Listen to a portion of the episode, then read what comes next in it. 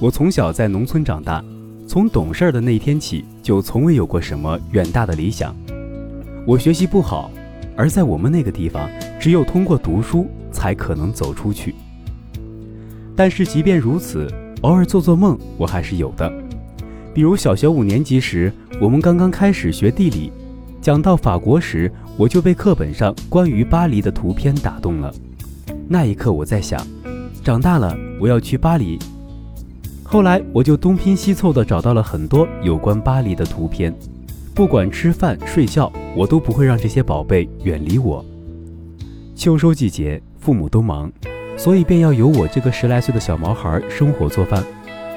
由于看那些宝贝图片太入迷了，火坑里的火熄灭了我都不知道。当我有所察觉时，父亲已经满脸怒气地站在了我的身边。我刚想逃，便被父亲拽住了胳膊。紧接着，嘶的一声，我的宝贝都成了两半。随后，他们便在灶堂里发出了红色的火苗。我当时心疼得哇哇大哭，父亲却狠狠地打了我一巴掌。看什么看？就你这副德行，一辈子也甭想出国。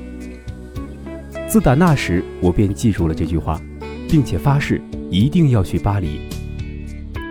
今天，我坐在香榭丽舍大街上的一家咖啡馆里，给父亲写信。满心感激地告诉他：“谢谢您当年那一巴掌，是您把我打到了梦想中的巴黎。”